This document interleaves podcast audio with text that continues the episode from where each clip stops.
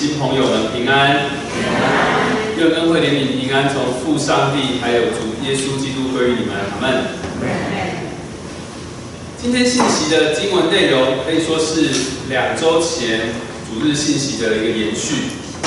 在两周前，你还记得吗？我们从路加福音三章七到十八节看见一个以先知的形象高调出场的施洗约翰。他在约旦河边被人群簇拥，他大声疾呼，指责大家把信心都给错置了。而且如果再不赶快悔改，神的审判就像这个斧头已经来到树根旁边，要把树根给砍了。神的审判是刻不容缓，马上就要来到了。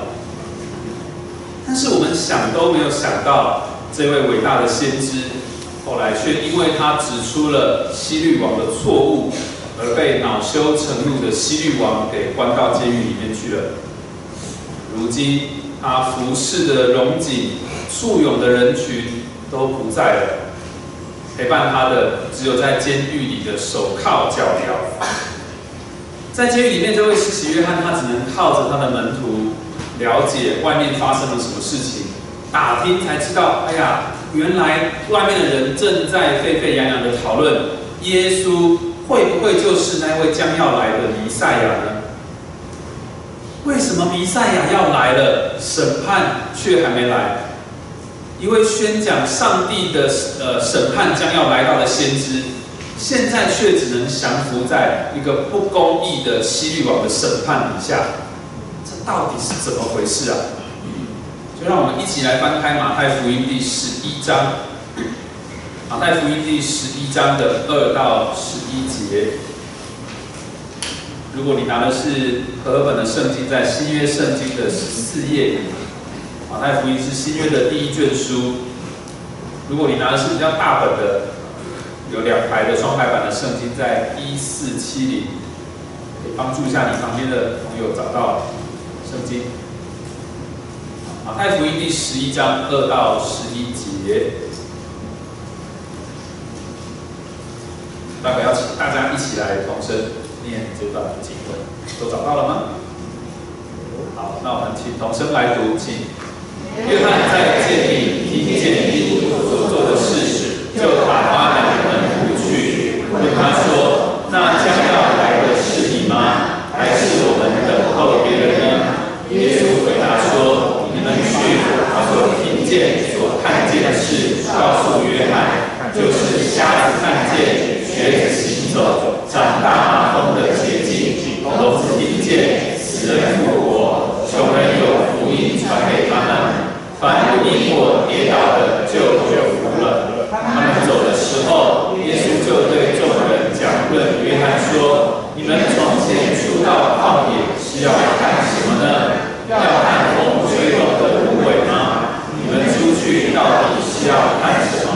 要看穿细软衣。”的人吗？那穿细软衣服的人是在皇宫里。你们出去究竟是为什么？是要看先知吗？我告诉你们，是的，他比先知大多了。经上记着说：“我要差遣我的使者在你前面预备道路。”所说的就是这个人。我实在告诉你们，凡妇人所生的。没有一个兴起来大过施洗约翰的。然而天国里最小的比他还大。好，读到这边，第一个部分我们要谈的是，我们对基督有不同的期待。施洗约翰对耶稣基督的身份，对耶稣的身份起了一些疑惑。我们甚至可以说他的信心动摇了，他怀疑耶稣到底是不是基督。这个问题对我们来说可能不是这么的大，对不对？因为我们常常说耶稣基督，基督耶稣，我们认为耶稣就是基督嘛，基督就是耶稣。但是对当时的人来说，甚至对施洗约翰来说，这件事情不是一件这么显而易见的事。基督这个字，基督这个字是从希腊文的 Christos 的中文翻译过来的，就是说他是一个被神所选立，被。高油所涂抹而设立的一个受高抹的人，或是受高者，不是又瘦又高的人，是受高抹的人。那么同样一个词，在旧约的希伯来文里面叫做 Mishah，Mishah，这个音译就是我们熟知的以赛亚。讲到弥赛亚啊，不只是教会内的人，我们用这个字啊，大家听到弥赛亚就会想到一个救世主。所以呃，基督啊，弥赛亚这其实同一个，或是受到者同一个词的，就是弥呃，就是犹太人在等待的一位救世主。所以约翰的疑问就是：耶稣这个人，他们现在看到的耶稣做了好多事、说了好多话的这位耶稣这个人，他是不是就是那位要来的基督，那位弥赛亚呢？是不是所有犹太人都在引颈期盼的那一位呢？约翰就觉得很奇怪，那位弥赛亚他来了，不是应该要施行审判吗？约翰自己宣讲的预言不就是这样子吗？他说那位弥赛亚要用圣灵与火给人施洗，要拿着钵机，拿着那个筛子，把麦子和麦汤给分别出来，好，只留下有用的麦子，就是那些艺人，要把那个没有没有用的那个麦子外面的麦糠，就是恶人给筛掉，然后用火给烧光。哇，多么严厉的审判！弥赛亚不是要做这件事吗？耶稣为什么没有做？为什么他不做？这些事情好像在讽刺、嘲讽约翰一样。更何况他现在的处境是什么呢？一个公义的人居然遭受陷害，在监牢当中担惊受怕。他是一个不公义的王，这个西律王居然在王宫里面平安的享有他的大权。如果耶稣是弥赛亚，为什么现况是这样子？弥赛亚为什么不做弥赛亚该做的事？所以约翰对耶稣的角色起了疑问。不知道弟兄姐妹有没有平常追剧的习惯？你看台剧呢，日剧、韩剧还是美剧？如果你看的这个戏剧，特别是从漫画或是小说改编的，这是一出电影，你对这个剧中的角色应该都会有一些期待，因为你已经有一些认识。那么我们会希望这出戏剧的导演可以为这个剧中角色选到一个非常适合的演员，对不对？啊，希望这个演员可以把这个角色诠释的很到位啊！哇，有的演员甚至可以让这个角色整个活了起来，让你觉得这个剧中角色好像真是一个活生生的在现实生活中的人。你看过这些很优秀的演员，他演谁就是谁。但相反的，也有一些很糟糕的演员啊。我的糟糕不是说他的他的呃生活品性如何，是他的演技，他可能演技不到位，或是他不够进入这个角色里面，所以你看到他演这个角色，你会觉得啊，可惜了。施洗约翰这个时候好像就是在怀疑上帝这位导演，说你这个导演有没有选错演员呢？他的样子看起来真的不像是弥赛亚。他所做的事情和我所讲的、所宣扬的不一样啊！耶稣啊，如果你不是弥赛亚，那我们是不是要等待另一个人呢？这个约翰在监牢中百思不得其解。好在他有些门徒可以帮助他了解外界的讯息，也可以帮助他传话，所以他就透过门徒去问耶稣。那这段经文的一开始就让我们对施洗约翰的形象有点破灭，对不对？施洗约翰这么一样大有能力的先知啊，他的信心才这样子啊，怎么就这样动摇了起疑了呢？如果你也是这样子想，那我们必须要先想到一件事，就是我们现在因为已经知道耶稣就是弥赛亚，我们已经确信这件事情，我们念着耶稣基督，耶稣基督，所以我们知道耶稣就是基督。但是我们回头看约翰的经历。的时候，我们我我们看约翰的经历，才会觉得他信心不够坚定。但是你想一下，你想一下，我们是不是也会因为所看见的和我们所期待的不一样，然后我们发出许多疑问呢？说神啊，公义什么时候临到？为什么那个恶人当道？为什么黑暗之处常常看不见希望呢？为什么我的祷告没有蒙垂听？为什么被大家寄予众望的那些人，常常也是令人失望的人呢？为什么有钱有权的人，常常不是更愿意施舍，反而是常常去掌握啊那些体制，然后贪婪的去掠夺。盼望在哪里呀？施行审判、行公义的神在哪里呀？想想看，这些问题和施洗约翰问的是不是一样？神为什么没有任何的动作呢？其实我们对神的期待是非常的片面的，因为我们无法了解神全面的计划是有多么的伟大。神是超越时间空间的，但是我们只能用现在这个小小的脑袋瓜去揣摩。不只是这样子，我们的罪也影响我们对神的认识，我们对神的期待、对神的作为的想象，常常是夹带着自我中心，还有利己的、对自己有益处的这些利己主义。这些都会污染我们对神的认识。比如说，许多人的信奉民间信仰其他的神啊，或者是弟兄姐妹，你曾经啊信奉别的神，后来才来到教会。我想这种经验就是常常会以这个神灵不灵验来决定你要不要继续拜他。一个神灵不灵，就是你审核他的标准，用来评估你要拜哪一个神，你要换哪一个神。你想要知道哪一个神比较灵，哪一个神比较听话？其实教会也不缺乏这些危机。许多的人宣称自己是使徒、是先知，宣称他们宣称他们更认识这位神，他们知道问题的解答，他们知道别人猜不透的神的心意，啊，就很可笑的、急忙的解释那些神没有要他们解释、要我明白的事情。我们对神的认识真的太片面了。好在啊，约翰的疑问有耶稣基督自己亲自来解答。耶稣到底是不是弥赛亚呢？他是不是一个失职的演员，没有办法在舞台上扮演导演所托付他的角色呢？是这样子吗？我们第二部分就来看耶稣基督表明他自己还有约翰都是忠于所托的。感谢主，我们不需要像约翰一样疑惑，因为我们看见。耶稣基督自己回答约翰的问题，记录这些书的、记录这些事情的马太，是马太福音的作者马太，其实他也很明确的告诉我们，耶稣就是基督，就是弥赛亚。所以你看一下第二节，马太才会在这边说到，约翰在监里听见基督所做的事。马太并不是说约翰在监里听见耶稣这个人所做的事。马太在这里是特别很刻意、很清楚的强调，耶稣就是基督，没有什么好怀疑的。好，他就是弥赛亚。我们来看一下耶稣怎么回答约翰。好，请大家再念一次十一章的四到六节。好，请大家同声来读，请。耶稣对他说：“全去把所听见、所看见的事告诉约翰，就是瞎子看见，别人行走，长大。”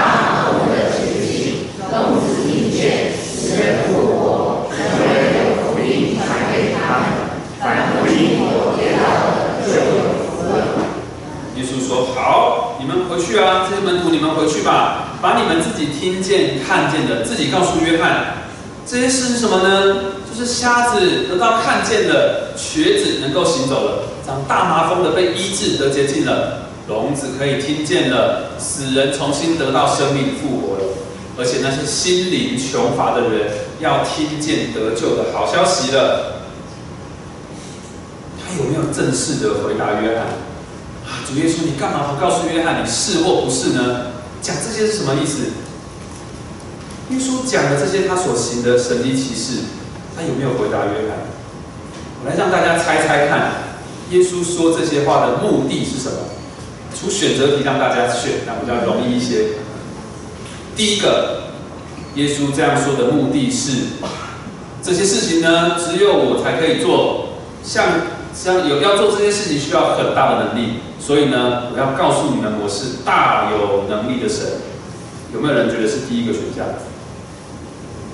好，通常大家会等全部的选项出来再选，对不对？好，第二个，耶稣的目的会不会是这样？耶稣要告诉约翰说，我做的这些事情，等你能够做到的时候，你再来质疑我吧。是这样吗？啊，不是，还是耶稣的目的是第三个。耶稣说。哎，你有没有跟着教会进度读以赛亚书啊？弥赛亚做的事情，以赛亚书都有写嘛？你有没有看？有没有看？好这是我说的，不是耶稣。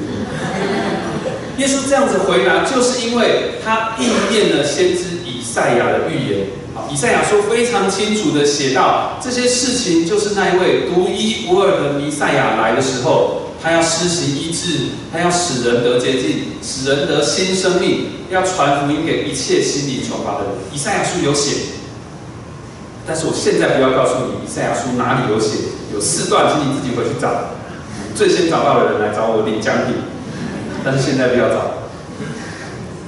所以耶稣在暗示一件事情，他就是那一位大家期待已久的弥赛亚。对他还没有应验旧约其他的经文讲到的神要施行审判、神要报应恶人这些作为，他还没有做这些事情，因为那个不是现阶段他要做的，那是将来要实现的事情。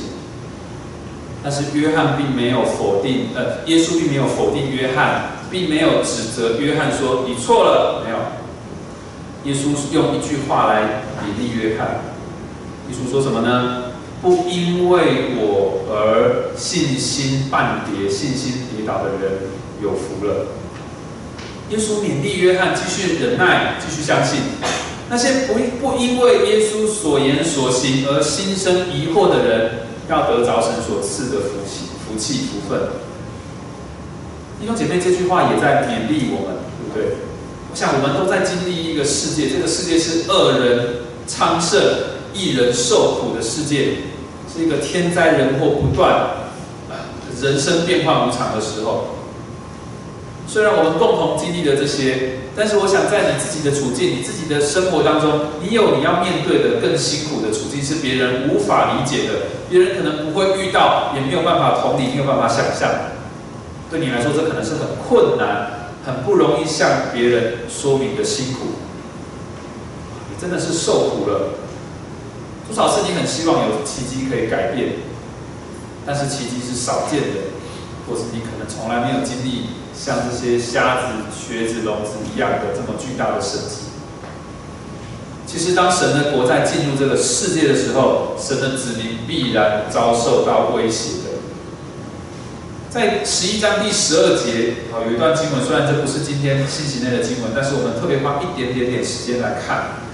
第十二节说：“天国是努力进入的，努力的人就得着了。”这句话常，这个经文常常被误解，认为天国是我们要奋力努力的、很认真打拼的人才可以进到天国，就是这样的人才可以得到天国啊？不是的，这个是经文翻译的不是很正确。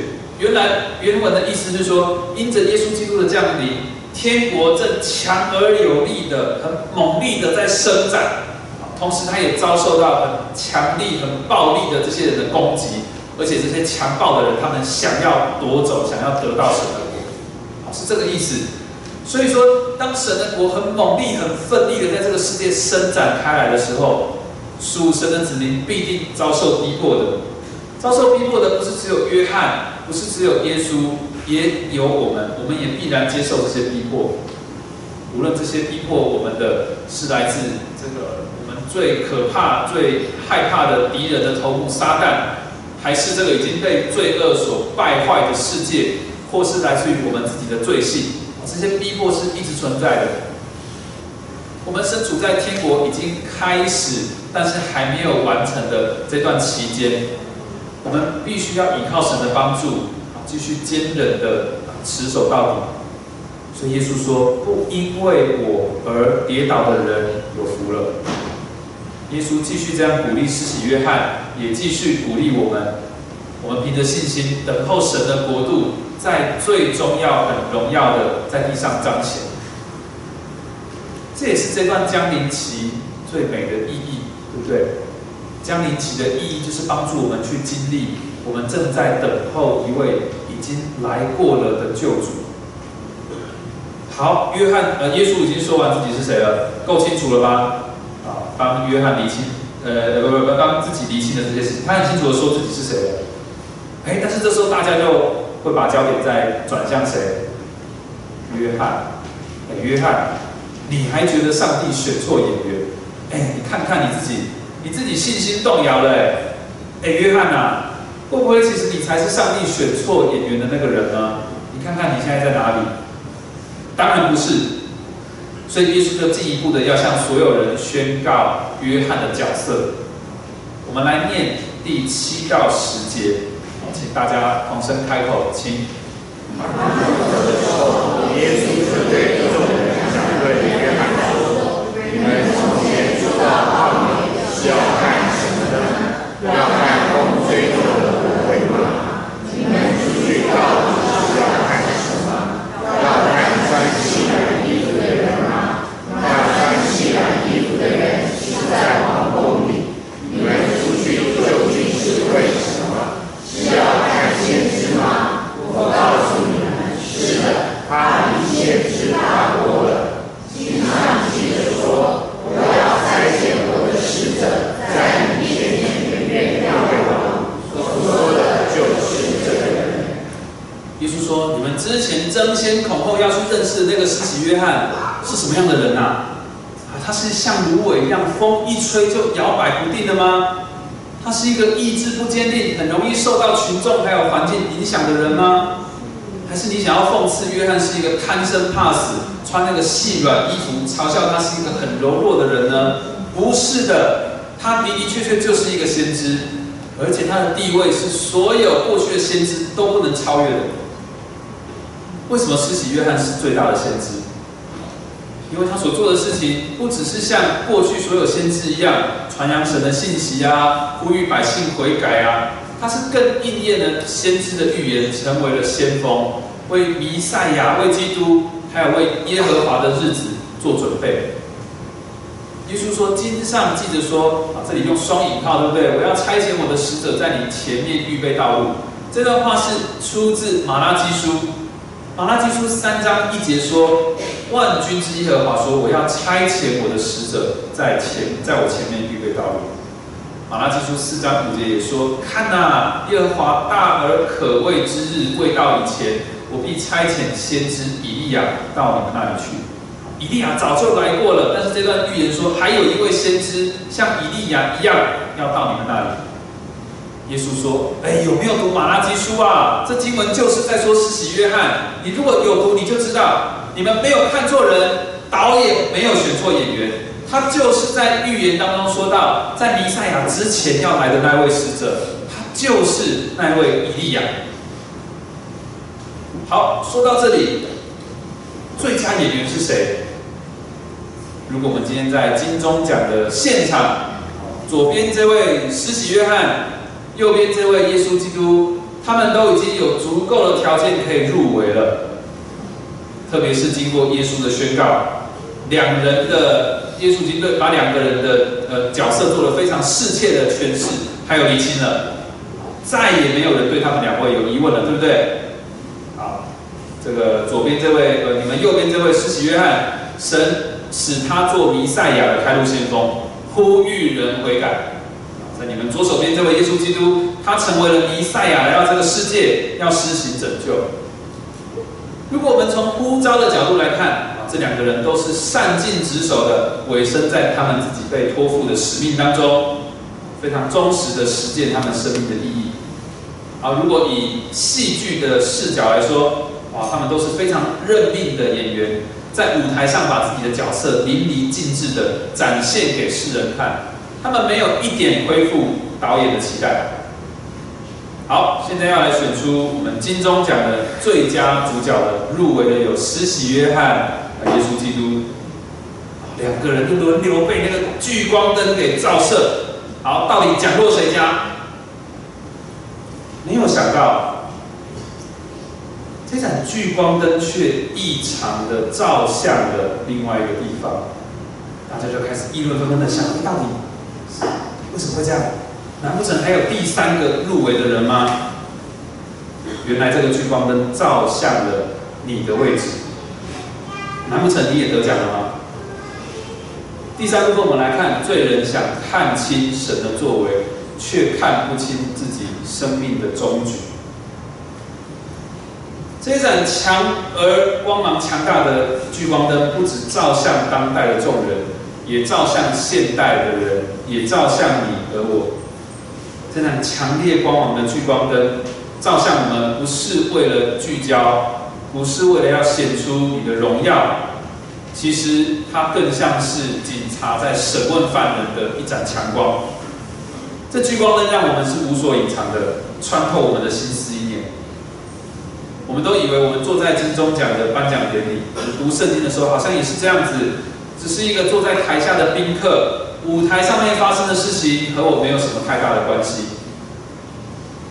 但是我们却没有想到，我们没有一个人不在台上的，甚至这样说，我们没有一个人不是演员，没有一个人不在自己的生活当中拥有一个非常特别的角色。我们每一个人。都在以神为导演的这场戏剧当中，虽然说是戏剧，但却是真实的人生。所以这盏聚光灯要我们去审视自己是不是一个忠实的演员，总是在我们生活中活出导演所交付我们的角色呢？我们的生命是不是能够按照创造主的心意来荣耀他呢？使他的名得到万人的颂赞，还有颂扬。我们是不是能够很光荣的站在这个舞台上，好让人看见我们这些剧中的角色，就归荣耀与这位导演？我们是不是能够在拿拿起麦克风致谢词的时候，很问心无愧的说：“我做到了我导演一切的要求，我要感谢我的导演，感谢我的神。”有办法吗？事实上，我们把自己的角色演坏了，对不对？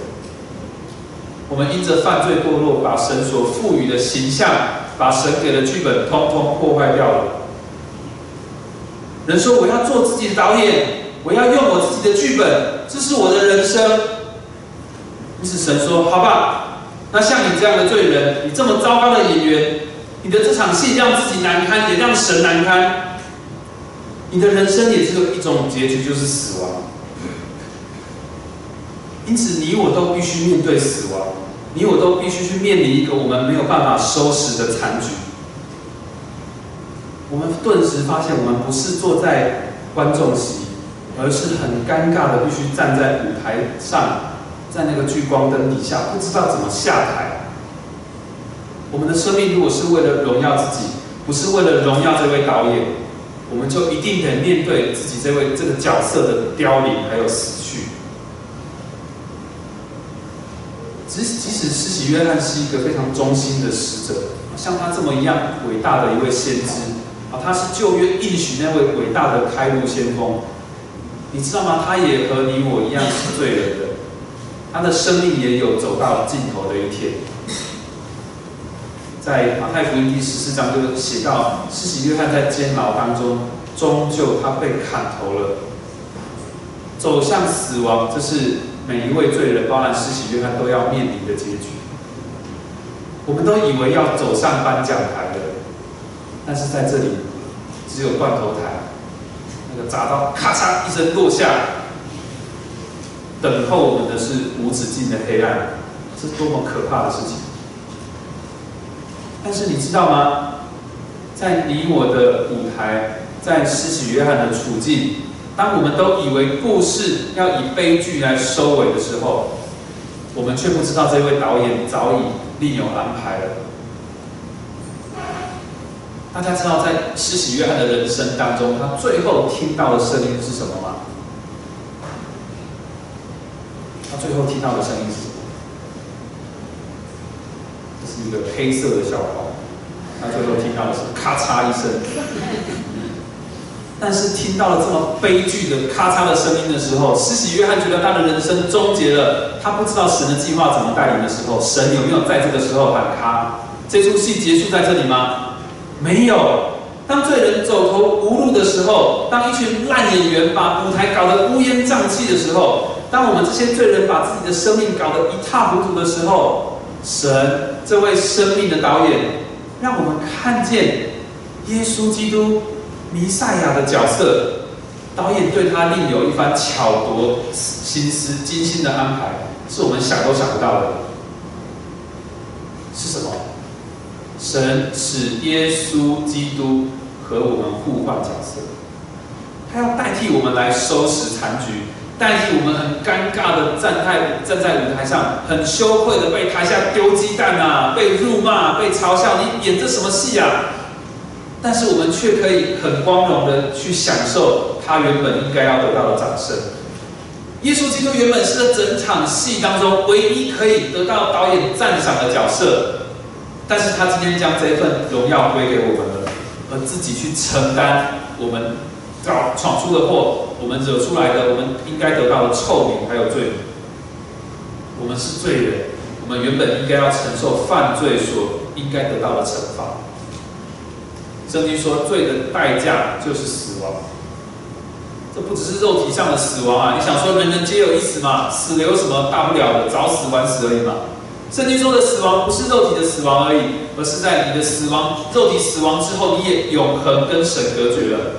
这个死亡是永恒的，你能所见的就是肉体的死亡，你看不见背后的幽暗有多么的可怕，你不知道那声咔嚓下去之后，那个幽暗多么可怕。但是无罪的耶稣、圣洁的耶稣却和我们交换。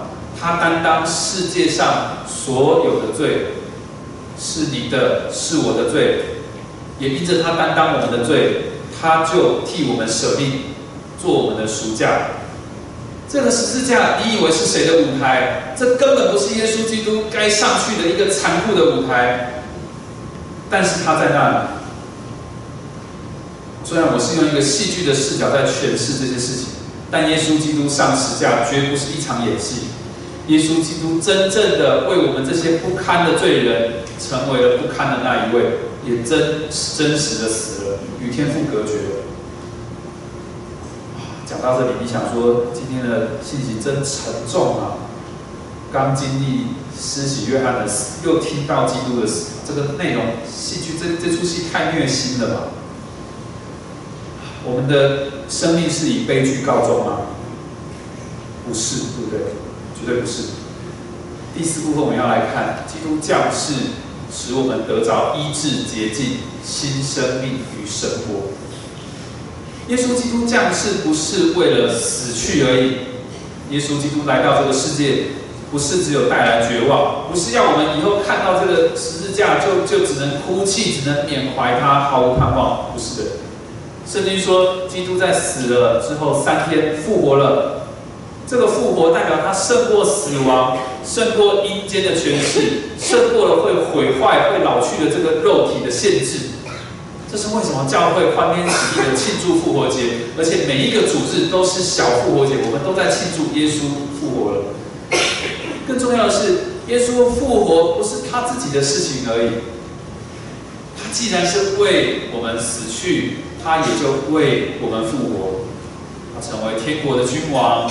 他得到了一切的荣耀，得到了天上地下一切的权利，这些也是要归于我们的。所以，若是信耶稣基督的死与复活，都是为了我们这些该死的罪人，我们就借着信心与耶稣基督同在神的国度里面，同在神的家中了。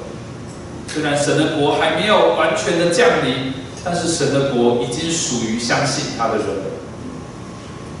接着我要请大家再读一次第十一节，请。我在告诉你们，凡妇人所生的，没有一个生起来大过施洗约翰的。然而天国里最小的比他还大。约翰是神的使者，他为耶稣基督做见证的这个服饰还有职分是超越所有人的。这里说，任何妇人所生的，没有一个人大过施洗约翰。我们没有一个人演的戏比施洗约翰演的还好。他所承接的职分，神这位导演对他的期待是没有人可以超越他的，就是他演的最好。但是这里也说，凡是见证好进入神的国，呃，是什么意思呢？见证了耶稣基督的死与复活而进入神国的，都比施洗约翰还要更有福气。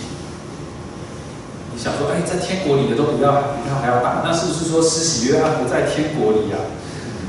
这里不是在说得救或或或堕落的这个得救与没得救的差别，这里是从呃领受的职分，还有他所受的呼召来讲。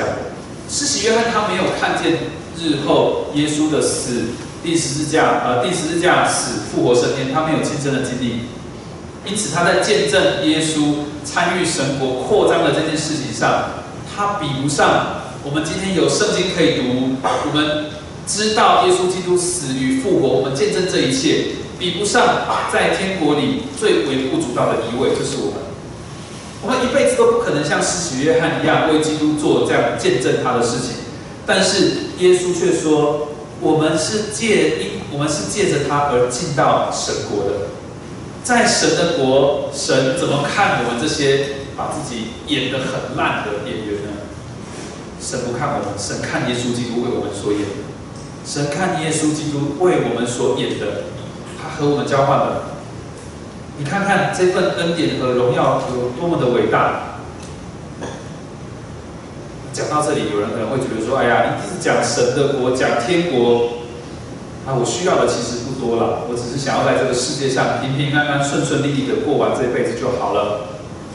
我只想要感受这个世界上的美好就好了。”你看，耶稣基督来了，他不是去医治那些世界上有需要的人吗？他不是直接给予那些那些瘸子、瞎子有需要的人得到帮助和医治吗？大家其实只是需要过得幸福快乐、美梦成真就好了。这也就是现代人所需要的生活改善，不是吗？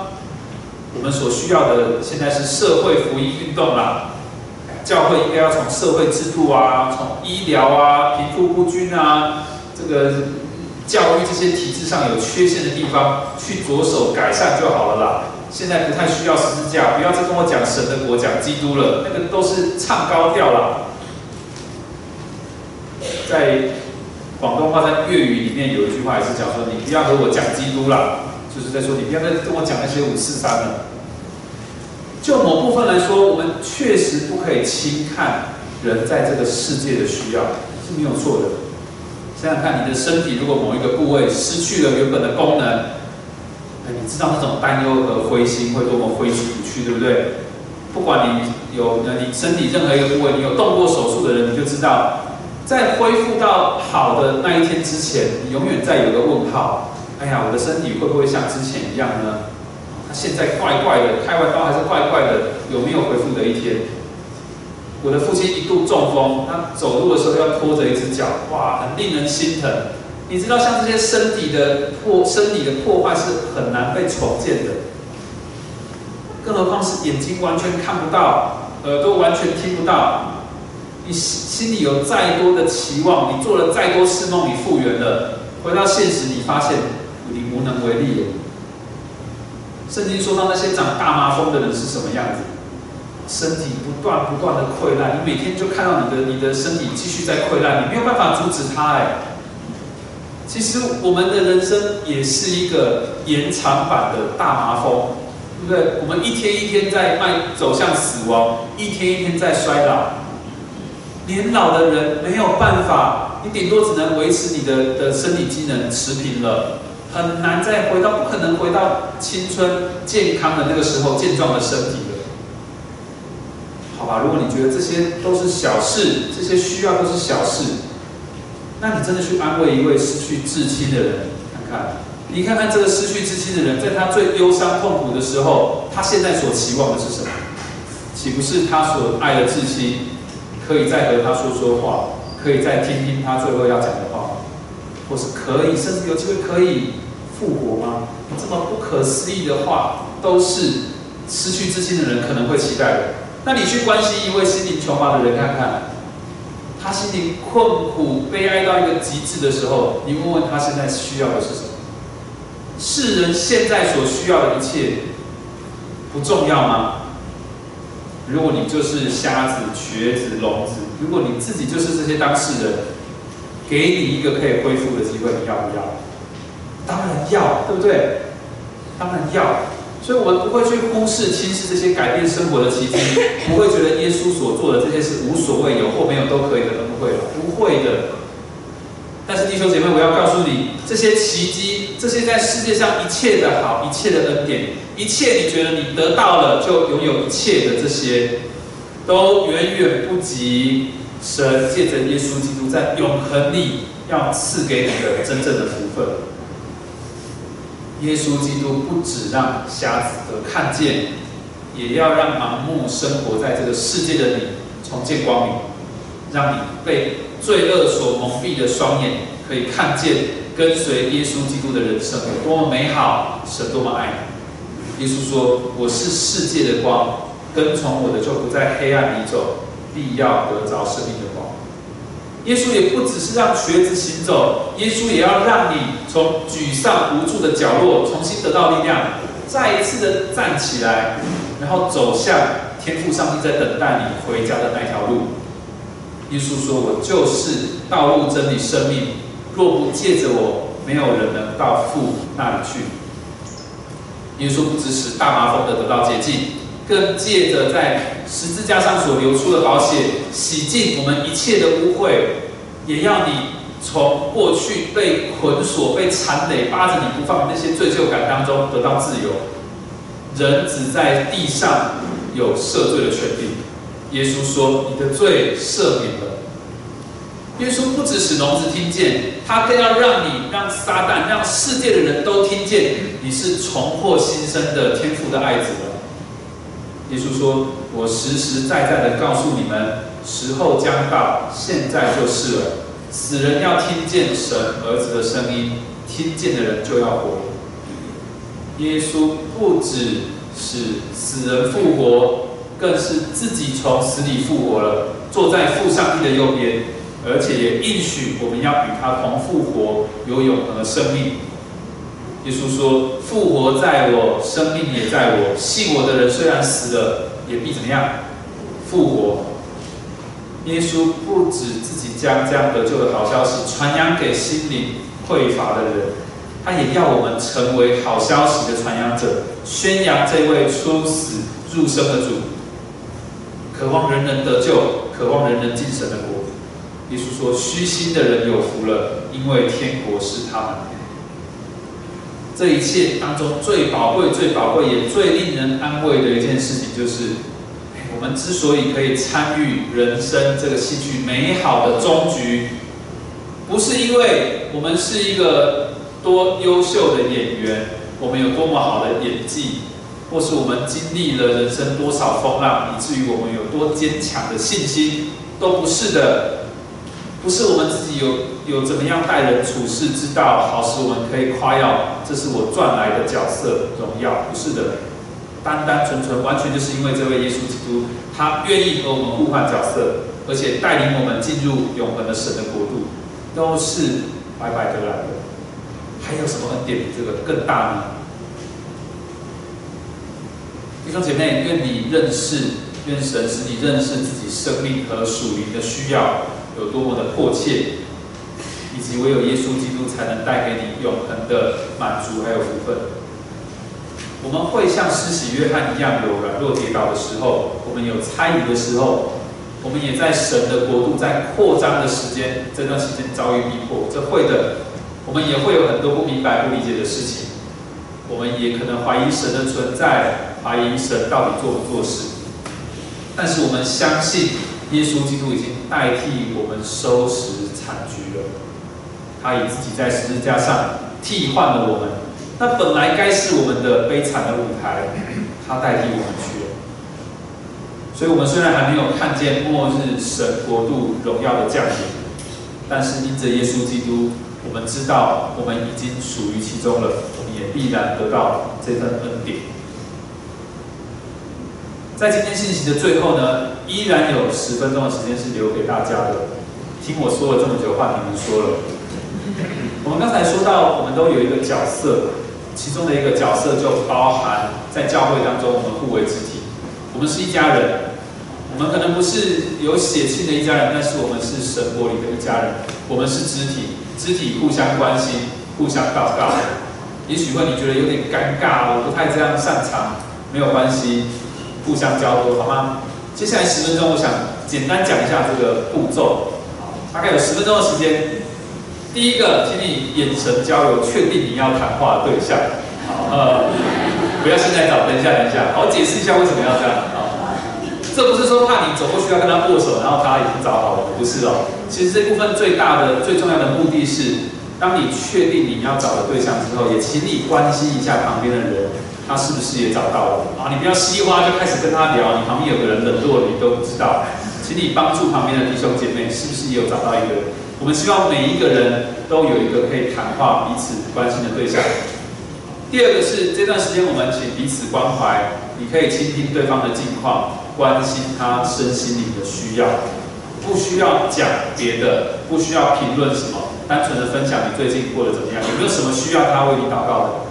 好，第三个就请你们祷告，不要以你的经验、以你过去的经历去回复他。这个问题简单呐，我告诉你怎么样做就好，不需要，请你单纯为他祷告，把他的需要交托在神的手中。好，第四个，待会有优雅的琴声帮助大家可以轻松的谈话，但是在琴声结束的时候，我们就回到座位上。啊，现在是大家的时间。